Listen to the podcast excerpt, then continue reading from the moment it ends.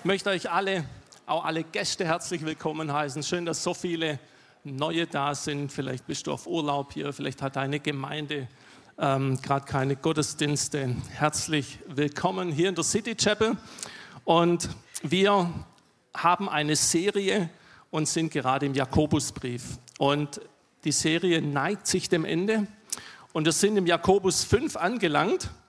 Und letzte Woche hat Roland über Jakobus 5 gesprochen, die Verse 13 bis 20. Und wenn du nicht da warst oder wenn du keine Möglichkeit hattest, die Predigt zu hören, dann kann ich dir nur empfehlen, schau sie dir an, guck sie dir auf YouTube an oder im Podcast, denn es ging um ein ganz, ganz wichtiges Thema. Es ging und geht um das Thema Heilung. Und das war der erste Teil. Und bevor wir heute in den Teil 2 kommen zum Thema Heilung, möchte ich noch mal kurz ein paar Dinge zusammenfassen, die unglaublich wichtig waren. Denn das Oberthema, ihr seht es hier vom Jakobusbrief, sind Glaube und Werke. Und es gilt auch für Heilung. Auch für Heilung gilt es, Glaube und Werke im Blick zu halten. Und Roland hat herausgestellt in seiner Predigt, dass Gott heilen will. Das sagt Jesus auch dem Aussätzigen in Matthäus 8. Der sagte zu ihm, Herr, wenn du willst, und Jesus sagt, ich will, und Jesus will und kann heilen. Umgekehrt fragt Jesus auch den Blinden, was willst du, dass ich tun soll? Und der Blinde sagt, Herr, ich will sehend werden. Und Jesus sprach, sei sehend. Dein Glaube hat dich gerettet. Und das Spannende ist, wenn zwei Willensentscheidungen aufeinander kommen, hey, dann passiert etwas. Es ist einmal der Wille dessen, der sein Anliegen zu Jesus bringt, der gesund werden will. Und es ist der Wille Jesu, dass er heilen will.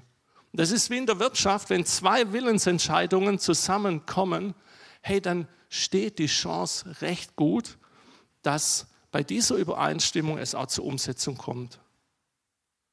Roland hat auch die Frage thematisiert, ja, was ist denn, wenn nichts passiert? Und ich kann euch nur empfehlen, hört sie euch an, die Predigt. Aber wenn Menschen beten, passiert immer etwas.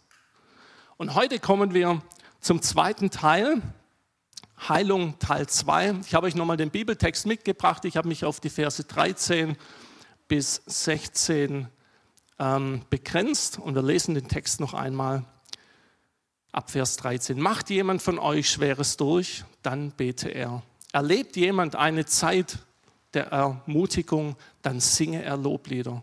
Ist jemand von euch krank, dann bitte er die Ältesten der Gemeinde zu sich, damit sie für ihn beten und ihn im Namen des Herrn mit Öl salben. Ihr Gebet im Glauben gesprochen wird dem Kranken Rettung bringen. Der Herr wird ihn seine Hilfe erfahren lassen. Und wenn er Sünden begangen hat, wird ihm vergeben werden. Darum bekennt einander eure Sünden und betet füreinander, damit ihr geheilt werdet. Das Gebet eines Menschen, der sich nach Gottes Willen richtet, ist wirkungsvoll und bringt viel zustande. Ich möchte die Predigt heute überschreiben mit Heilung Teil 2. Nee, ich habe es anders gewählt. Ich habe gesagt, Heilung, Gottes Auftrag für die Kirche. Das ist das zentrale Thema für mich, auf das ich heute eingehen möchte. Denn wir lesen in unserem Text, dass wenn jemand krank ist, der soll die Ältesten der Gemeinde rufen. Und das ist ein Auftrag damit an die neutestamentliche Gemeinde Gottes, so wie wir es eines sind. Es ist wichtig, dass wir diese Art des Gebetsdienstes unbedingt brauchen in unserer Gemeinde. Aber ich glaube, dass es ein Auftrag nicht nur für die City Chapel ist, sondern es ist ein Auftrag für alle Kirchen und alle Gemeinde. Und das Problem ist, dass es oft aber gar nicht stattfindet, weil zu wenig darüber gelehrt und gepredigt wird. Wir lehren Vers für Vers durch die Bibel, das ist so aus der Historie raus. Deswegen gehen wir auch durch und sind jetzt am Ende des Jakobusbriefes. Und so bekommen, kommen wir auch an diese bedeutende Stelle, um die es geht. Bei Jesus war es unglaublich wichtig, dass er auf Kranke zuging. Es war seine Mission, es war eine von seiner großen Missionen, dass er auf kranke Menschen zuging und er sie gesund machte. Stell dir mal vor, wir würden die ganzen Geschichten von Jesus und wo er Menschen gesund gemacht hat, streichen. Hey, dann würden einige Kapitel wegfallen und die Evangelien würden ganz schön dünn werden. Und ich möchte heute noch mal ein paar Punkte eingehen. Ich habe euch vier Punkte mitgebracht, die mir wichtig sind. Der erste Punkt in Vers 13 steht, macht jemand von euch Schweres durch, dann bete er. Und wenn es um Schweres geht in dem Zusammenhang, dann ist es aus dem Kontext raus eben, wenn wir Schmerzen haben, wenn wir Krankheit haben, wenn es uns nicht gut geht, wenn wir eine Not haben, auch eine seelische Last oder Krankheit, dann sollen wir beten. Und das Erste ist entscheidend, Gottes Auftrag für die Kirche ist das Gebet von mir. Nicht das Gebet von mir, sondern das Gebet von dir.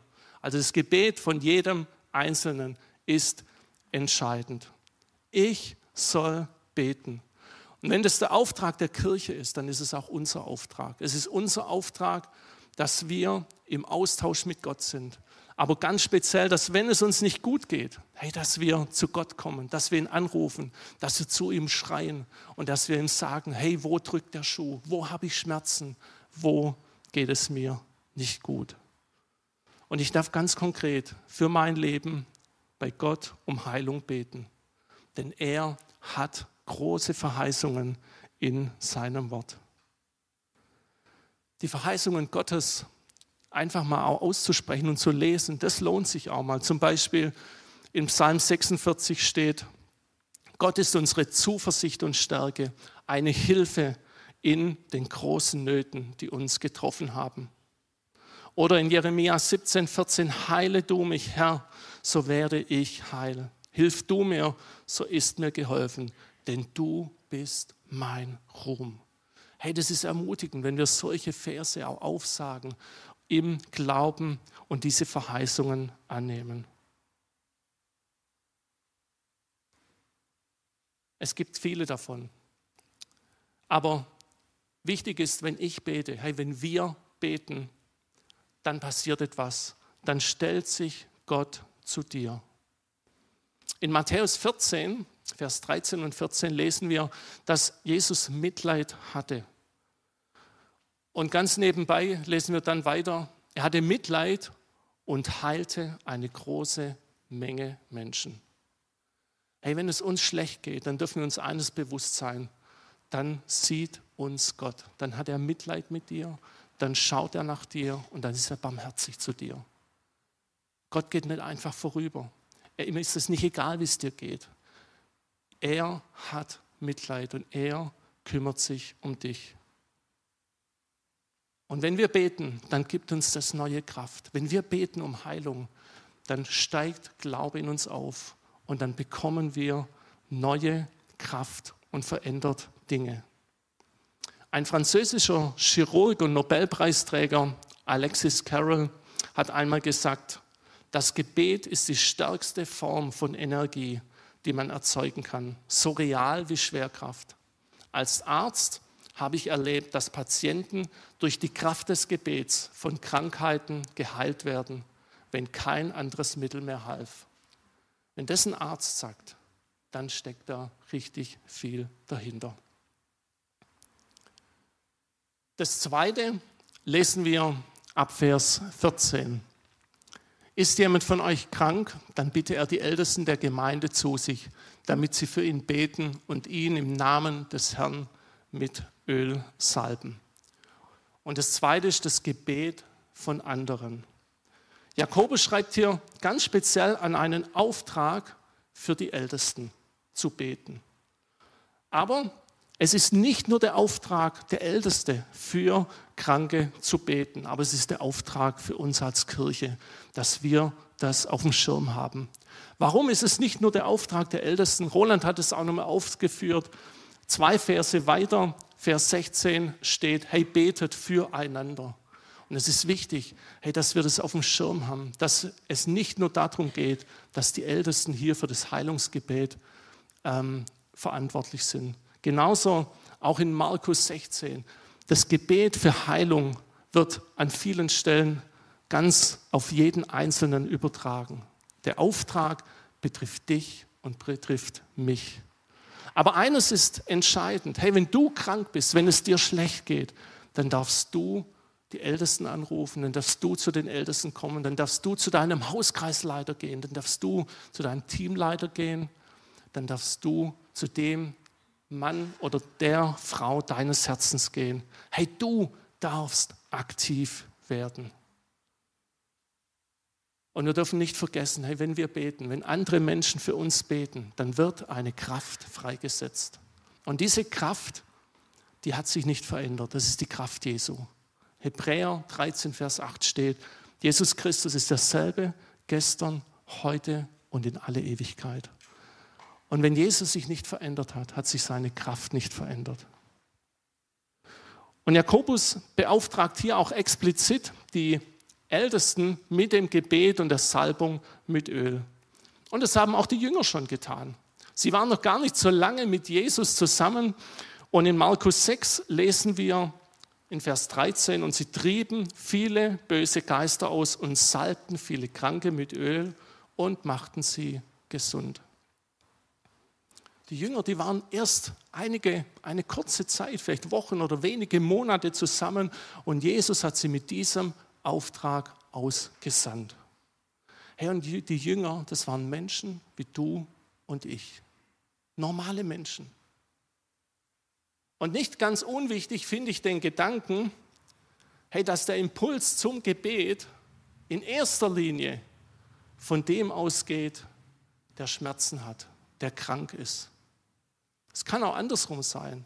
Aber warum ist das wichtig? Und das möchte ich beispielhaft erzählen an einer Geschichte. Und es ist die Geschichte von Bartimäus. Ich habe die Geschichte gerne meinen Kindern vorgelesen. Ich habe keine Ahnung, ob sie sich noch daran erinnern können. Aber vielleicht, wer kennt dieses Büchlein als Kind? Ja, das kennen viele. Irgendwie hat es Erinnerungen und ich finde es irgendwie cool. Und da war die Geschichte, wir lesen den Text jetzt aus Zeitgründen nicht, aber ich möchte sie euch erzählen, weil sie, glaube ich, wirklich viele wichtige Inhalte heute für dich und für mich hat. In Jericho am Straßenrand, da sitzt dieser Bartimäus. Und weißt du, was Bartimäus heißt? Bartimäus heißt übersetzt Sohn des Timäus. Das heißt, der Mann hatte keinen Namen. Der Mann hatte keinen Namen. Ich heiße Heiko und mein Vater heißt Otto. Aber dann würde ich heißen Sohn des Ottos.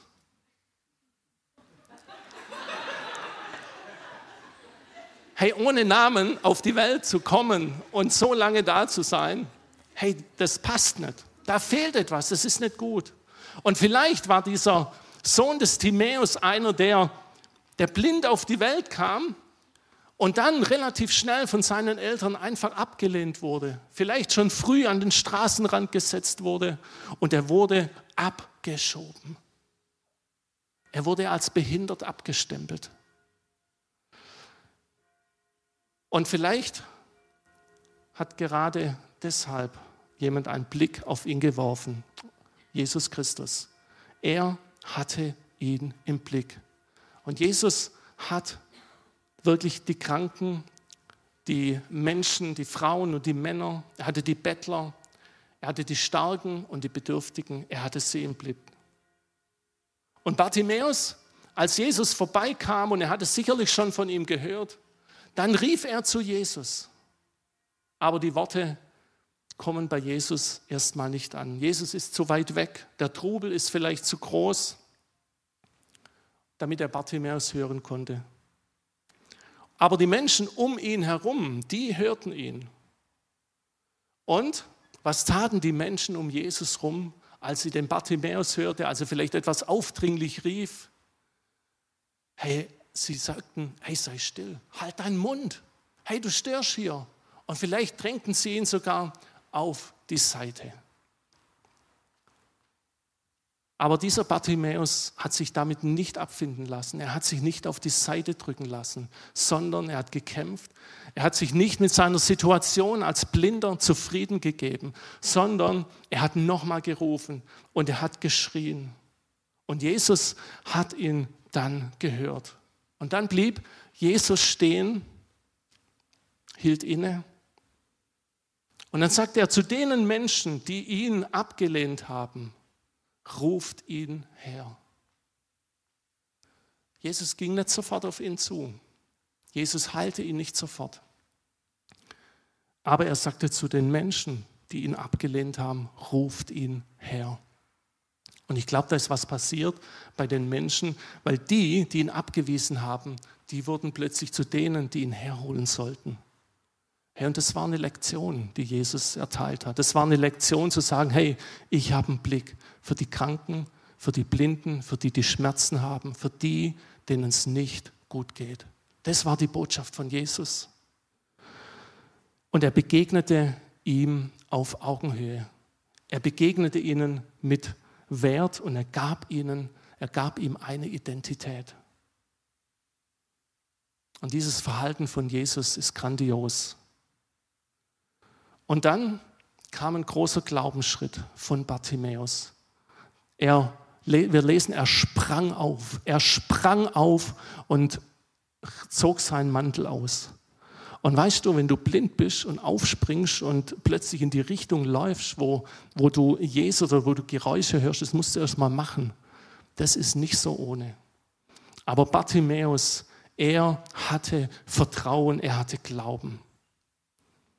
Und dann lesen wir in Markus 10, 49, sei getrost, steh auf, er ruft dich. Jesus ruft den Blinden und er ruft heute die Kranken. Er ruft heute dich, wenn du Schmerzen hast. Und wir wollen nachher auch nach der Predigt wirklich auch anbieten, hey, wenn du krank bist, wenn du Schmerzen hast, dann komm nachher nach vorne zum Gebetsteam. Dann stellt Jesus dem Bartimäus eine Frage. Er fragt ihn, was willst du, dass ich dir tun soll? Ist es nicht überraschend? Ist es nicht überraschend, dass Jesus den Blinden fragt, hey, was soll ich dir tun? Was könnte da dahinter stecken? Warum fragt Jesus? Ich gehe mal davon aus, dass Jesus wusste und auch gesehen hat, dass dieser Mann blind war. Aber ich glaube, die Frage hat etwas Großes an Bedeutung. Denn sowohl in der Frage wie auch in der Antwort hey, steckt enorme Kraft. Denn es ist gut, wenn wir in einer ähnlichen Situation sind, hey, wenn wir eine Antwort auf die Frage haben, wenn wir vor Jesus stehen, wenn wir zum Gebetsteam kommen, hey, was willst du, was ich dir tun soll? Und Bartimäus hat es auf den Punkt gebracht. Er hat gesagt, ich will sehend werden. Ja, und ich glaube, das ist gar nicht so einfach. Natürlich hat er den Wunsch, sehend zu werden, aber das zu formulieren, das auszusprechen, hey, das kostet auch was, das kostet Mut.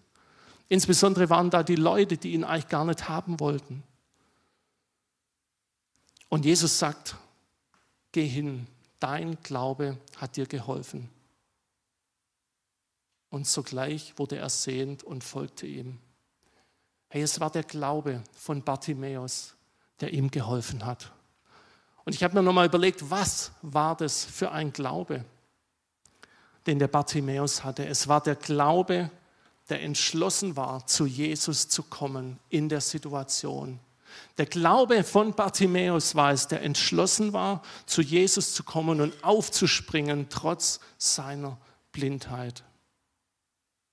Es ist der Glaube, der wusste, dass Jesus auch heute noch heilen kann. Diesen Glauben, den hatte der Bartimäus. Und er wusste, es ist der Glaube, der wusste, wer Jesus war, denn er nannte ihn Sohn Davids. Und es ist der Glaube, der demütig genug war, zu Jesus zu kommen und zu ihm zu sagen, Herr, erbarme dich über mir. Und es ist der Glaube, der sich Jesus unterwarf, indem er ihn Rabuni nannte. Und Rabuni heißt Meister oder Herr. Und es ist der Glaube, der Jesus gegenüber formuliert hat, um was es ihm geht, dass er sehend werden möchte. Und dieser Glaube zeigt sich an Bartimäus. Und es zeigt sich auch, dass manchmal Glaubensschritte notwendig sind. Diese, dieser Glaubensschritt, zum Beispiel, wenn ich mich öffne im Gebet, das in Anspruch zu nehmen. Ja, es kostet Mut, es kostet manchmal Überwindung, es kostet manchmal etwas, wenn ich hier vorlaufe zum Gebetsteam. Aber es ist ein Glaubensschritt, es ist ein Schritt des Vertrauens. Und das sieht Gott. Und er naht sich zu dir, so wie er sich zu Bartimäus genaht hat. Und er kümmert sich um dein Anliegen. Ich habe die Annie gefragt, ob sie ihre Geschichte mal erzählt. Sie hat ein kurzes Zeugnis, das sie uns erzählen will, was Gott bei ihr getan hat. Genau, ich heiße Anni, für alle, die mich nicht kennen. Und wenn man in einer Meier-Familie aufwächst, dann hat man recht schnell was mit Joggen zu tun. Und das war bei mir mit 12 oder 13 der Fall, wo ich angefangen habe zu joggen. Und in der Zeit habe ich gemerkt, ich habe Schmerzen unterhalb der Kniescheibe während dem Joggen. Und es hat mich einfach stark beeinträchtigt. Ich konnte nicht joggen, ich konnte nicht richtig Sport machen. Und ich war mit 13 dann auf einer Freizeit und eine Mitarbeiterin hat für mich gebetet, für diese Schmerzen. Und ich wusste, ich kann in dem Moment nicht genau sagen, ob die Schmerzen jetzt weg sind oder nicht, ob ich Heilung erfahren habe oder nicht, weil die Schmerzen nur bei Belastung aufgetreten sind. Und ich bin dann danach joggen gegangen und die Schmerzen waren einfach weg und ich konnte normal joggen gehen, kann Sport machen und darf heute auch mit meinem Dad ziemlich viele Läufe machen.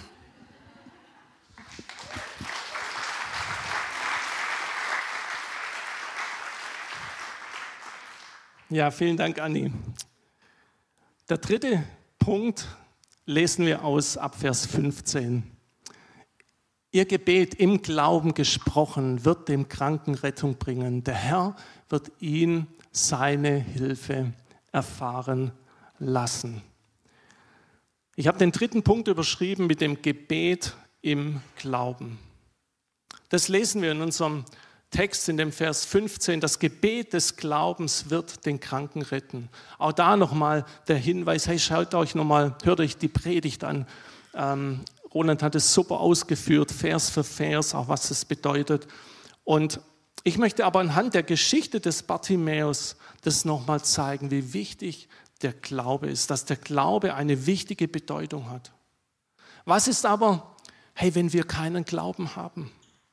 wenn wir so zermürbt sind aufgrund jahrelanger Krankheit, wenn wir so zermürbt sind durch die Schmerzen und das, dass bisher nichts passiert ist oder wir nichts gespürt haben. Und da ist mir die Geschichte eingefallen mit Jesus und dem Gelähmten. In Markus 2 könnt ihr die nachlesen. Das war die Geschichte, wo Jesus in Kapernaum unterwegs war. Er war dort in einem Haus und es waren so viele Leute versammelt, dass niemand mehr hineingehen konnte. Und dann kamen vier Freunde, vier Menschen, die hatten einen Gelähmten dabei auf einer Trage. Und nachdem sie nicht zu Jesus vorgehen konnten, sind sie aufs Dach gestiegen und sie haben das Dach abgedeckt. Das war natürlich kein so ein Dach, wie wir uns das jetzt vorstellen. Das war schon ein bisschen einfacher. Und sie haben den Gelähmten, ihren Freund, haben, sie runtergelassen auf der Trage und sie haben einen unglaublichen Aufwand be, bezogen. Sie haben unglaublich viel investiert. Aber das Schöne ist, was Jesus dann gesagt hat. Wir lesen das in Markus 2. Als nun Jesus ihren Glauben sah, sprach er zu dem Gelähmten, mein Sohn, deine Sünden sind dir vergeben. Hey, und dadurch konnte der Gelähmte gehen. Aber noch nicht gleich, sondern erst später. Aber es war ein wichtiger Schritt. Warum? Weil vier Freunde keine Mühe, keine Kraft scheuten und wirklich sich, ich sag's mal, vorgedrängelt haben, um ihren Freund zu Jesus runterzulassen. Sie haben richtig angepackt. Und damit begann schon der erste Schritt der Heilung für den Gelähmten, weil vier Menschen Glauben hatten. Wenn wir selbst nicht mehr in der Lage sind, an unsere Heilung zu glauben, können das andere für uns tun. Hey, du brauchst den Glauben, damit du errettet wirst. Der persönliche Glaube, den brauchst du. Aber wenn du den Glauben nicht hast, dass Gott dich heilen kann, dann können dir andere helfen, weil das Gebet des Glaubens rettet. Und so kam dann das zustande. Und ich habe die Esther mal gefragt, ob sie uns auch noch ihr Zeugnis geben kann. Ich wurde daran erst jetzt wieder erinnert, als sie das im Ostergarten erzählt hat. Und dann dachte ich, ich frage sie mal, ob sie es heute mal erzählen kann. Esther, schön, dass du da bist. Ja, ich freue mich auch. Es geht mal nicht um Ostergarten. Ne? Also, ich hatte wirklich so fast drei Jahre lang höllische Rückenschmerzen. Und so um die Weihnachtszeit rum, ich habe eine Freundin besucht, schoss es mir in den Rücken und ich dachte, es gibt nicht noch schlimmere Rückenschmerzen. Und ich habe gesagt, ich gehe nie ins Krankenhaus. Ich habe gesagt, fahr mich ins Krankenhaus, ich habe solche Schmerzen. Und der Arzt schaut mich an, macht die Tests und sagt, ja, wir können nicht operieren. Und er hat mir Infusion IV gegeben und hat mich nach Hause geschickt. Und ich dachte mir, wie komme ich zu meiner Mama? Es ist Weihnachten. Und Weihnachten haben die Ärzte zu. Also während der Weihnachtszeit, jeden zweiten Tag, musste meine Mama mich ins Krankenhaus fahren und ich habe Schmerzmittel IV gekriegt, weil ich einfach nicht mehr konnte. Mir sind die Tränen in die Augen geschossen, Rückenschmerzen, wenn du dich nicht bewegen kannst, nichts mehr funktioniert. Es war die Hölle. Und ich habe eine Umschulung gemacht und zwei Wochen hatte ich noch Zeit und dann war die Prüfung. Und dann bin ich zu Eckert nach Regensburg und habe gesagt, hey, ich muss jetzt ein MRT kriegen, ich habe solche Schmerzen, ich kann mich nicht konzentrieren, ich muss in zwei Wochen Prüfung schreiben, macht irgendwas. Dann guckt dieser Typ vom MRT an und sagt, ich habe noch nie so einen großen Bandscheibenvorfall gesehen. Und ich dachte mir, Gott sei Dank, ich habe wirklich was. Weil manchmal denkt man sich ja, man bildet sich Schmerzen ein, man ist Psycho-Simulant. Ich dachte mir, es gibt nicht, ich habe solche Schmerzen, da muss was sein. Und er schickt mich direkt zum Orthopäden. Der Orthopäde schiebt die CD rein und sagt, so ein großer Bandscheibenvorfall. Ganz ehrlich, wenn Sie meine Frau und Tochter wären, sofort ins Krankenhaus. Ich so, ey, nee, Krankenhaus, OP, es dauert ewig, ich muss diese Prüfung machen.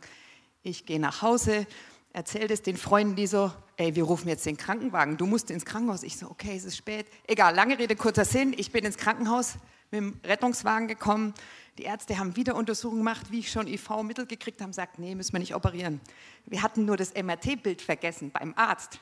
Eine Freundin holt am nächsten Tag dieses Bild, gibt es den Ärzten, kurze Zeit später sagen sie, sofort operieren. Am nächsten Morgen lag ich unterm OP-Tisch und dachte, okay, unter Tränen dachte ich mir nur, bitte macht mir diese Schmerzen weg. Und sie haben gesagt, wir versuchen alles. Ich muss nämlich in eineinhalb Wochen meine Prüfung machen. Die so, das ist das Größte, ist nicht das größte Problem, aber für mich war es das. Und dann haben sie mich operiert und die Schmerzen, ihr könnt euch nicht vorstellen, jetzt hatte ich noch mehr Schmerzen. Also es geht gar nicht. Ich habe gespuckt, weil ich die Narkose nicht vertragen habe. Ich konnte nicht mehr, ich habe diese Wundschmerzen gehabt, ich habe die Schmerzen überall gehabt, es ging nicht mehr. Ich dachte mir, was mache ich? Schmerzmittel immer, immer wenn wieder Schmerzmittel fähig war, ich mich gemeldet, Piepser gedrückt, ich brauche Schmerzmittel, ich kann nicht mehr, ich drehe durch, ja.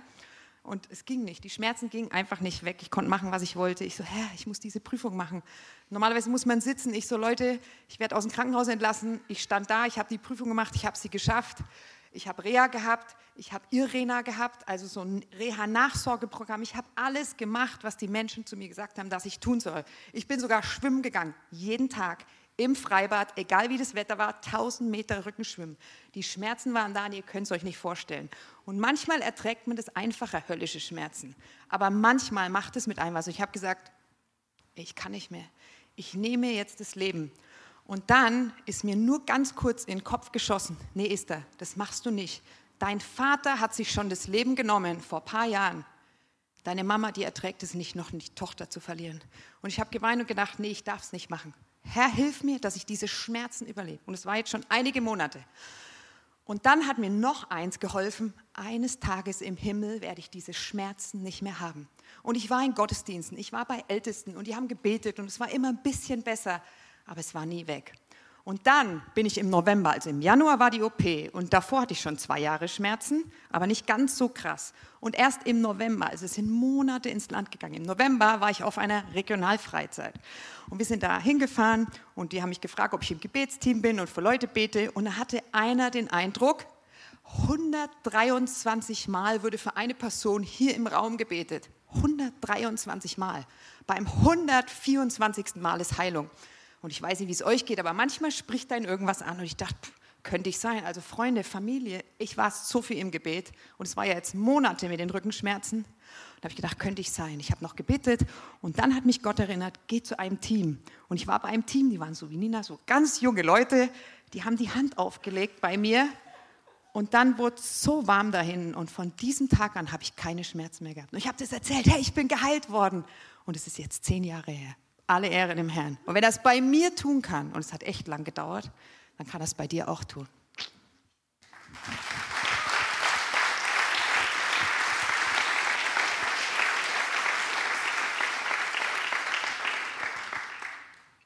Vielen Dank, Esther, für dein Zeugnis und gut, dass du dir das Leben nicht genommen hast. Der letzte Punkt geht um die letzten zwei Verse. Dort lesen wir, der Herr wird ihn seine Hilfe erfahren lassen. Und wenn er Sünden begangen hat, wird ihm vergeben werden. Darum bekennt einander eure Sünden und betet füreinander, damit ihr geheilt werdet. Das Gebet eines Menschen, der sich nach Gottes Willen richtet, ist wirkungsvoll und bringt viel zustande. Und das sind die Gebete eines Gerechten. Die, die nach Gottes Willen unterwegs sind, das sind die Gebete der Gerechten. So lesen wir das auch im Neuen Testament und deswegen der letzte Punkt, das Gebet eines Gerechten.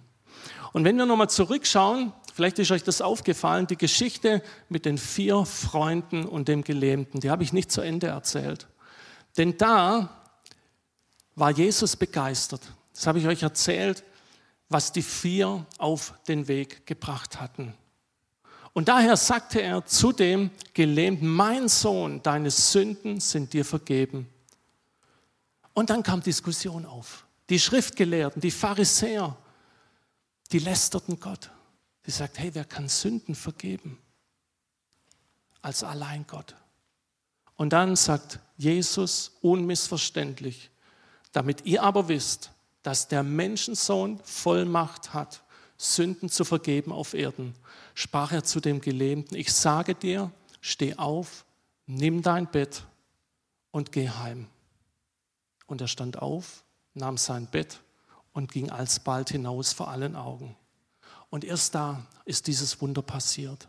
Es war das Wunder eigentlich in zwei Schritten. Das erste, der erste Schritt war der Glaube der vier Freunde. Und der zweite Schritt war, dass er ihm nochmal die Vergebung der Sünden zugesprochen hat. Hey, und das ist genau das, was, was am Jakobus drin steht. Hey, Sünde und Vergebung spricht auch Jakobus hier an. Wir lesen das nochmal Vers 15. Der Herr wird ihn aufrichten. Und wenn er Sünden begangen hat, wird ihm vergeben werden. Bekennt nun einander die Sünden und betet füreinander, damit ihr geheilt werdet. Viel vermag eines gerechten Gebet in seiner Wirkung. Und ich habe es gesagt, der Gerechte sind wir. In Römer 5, Vers 1 steht, da wir nun gerecht geworden sind durch den Glauben, haben wir Frieden mit Gott durch unseren Herrn Jesus Christus. Hey, das bedeutet das Gebet eines Gerechten, das Gebet von dir, weil du gerecht gemacht bist, von Jesus, vermag viel. Es hat Kraft, es hat Bedeutung und es verändert Dinge. Herr, wir können heute Vergebung empfangen, so wie der Gelähmte. Wir können heute Dinge vor Gott bringen, wir können heute Dinge vor Gott hier abladen am Kreuz. Das kannst du ganz persönlich machen. Herr, wir können heute Vergebung erlangen. Heute ist dein Tag, um Vergebung zu bekommen. In Psalm 147, Vers 3 lesen wir, er heilt die Menschen, die innerlich zerbrochen sind und verbindet ihre Wunden. Ich glaube, das ist das, was, was Gott heute tun möchte. Er möchte heute Menschen berühren. Er möchte die, die auch innerlich zerbrochen sind, möchte er heilen, er möchte ihnen begegnen, er möchte dir begegnen. Und ich möchte heute die Möglichkeit geben, dass wenn wir jetzt gleich zum Ende der Predigt kommen, hey, dass wir, egal was wir haben, ob wir körperliche oder seelische Schmerzen mitgebracht haben, die uns vielleicht auch schon länger belasten, so wie vielleicht bei der Esther, hey, dass wir zum Gebetsteam kommen und dass wir für uns beten lassen. Glaube und Vergebung sind wichtige Schritte zur Heilung. Und Jesus spricht uns durch seinen Tod am Kreuz Vergebung zu, wenn wir zu ihm kommen und wenn wir die Dinge bekennen, wo wir bei ihm, wo wir an ihm vorbeigelaufen sind. Und das bedeutet nicht automatisch, dass wenn wir krank sind, dass wir dann keinen Glauben haben oder dass wir Sünde haben. Hey, der Fehler wurde oftmals gemacht in der Kirchengeschichte. Aber das hat nicht Jesus gemacht, sondern Jesus hat sich gekümmert um die Menschen, die krank sind, um die, die eine Not hatten, um die, die schon auch viele Jahre mit etwas, mit einer Krankheit rum, sich rumplagen, so wie bei dem Bartimäus. Und Jesus hat, ist den Menschen auf Augenhöhe begegnet. Jesus hat den Menschen eine Identität gegeben. Jesus kennt deinen Namen und er ruft dich heute. Jesus zeigt auch nicht den Finger auf dich, sondern er gab dir Würde.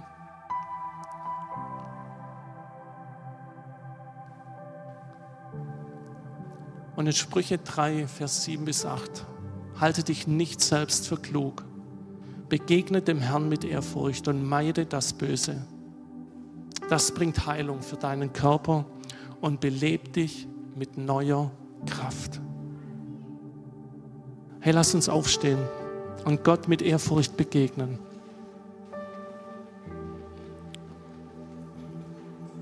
Und ich habe hier nochmal die vier Punkte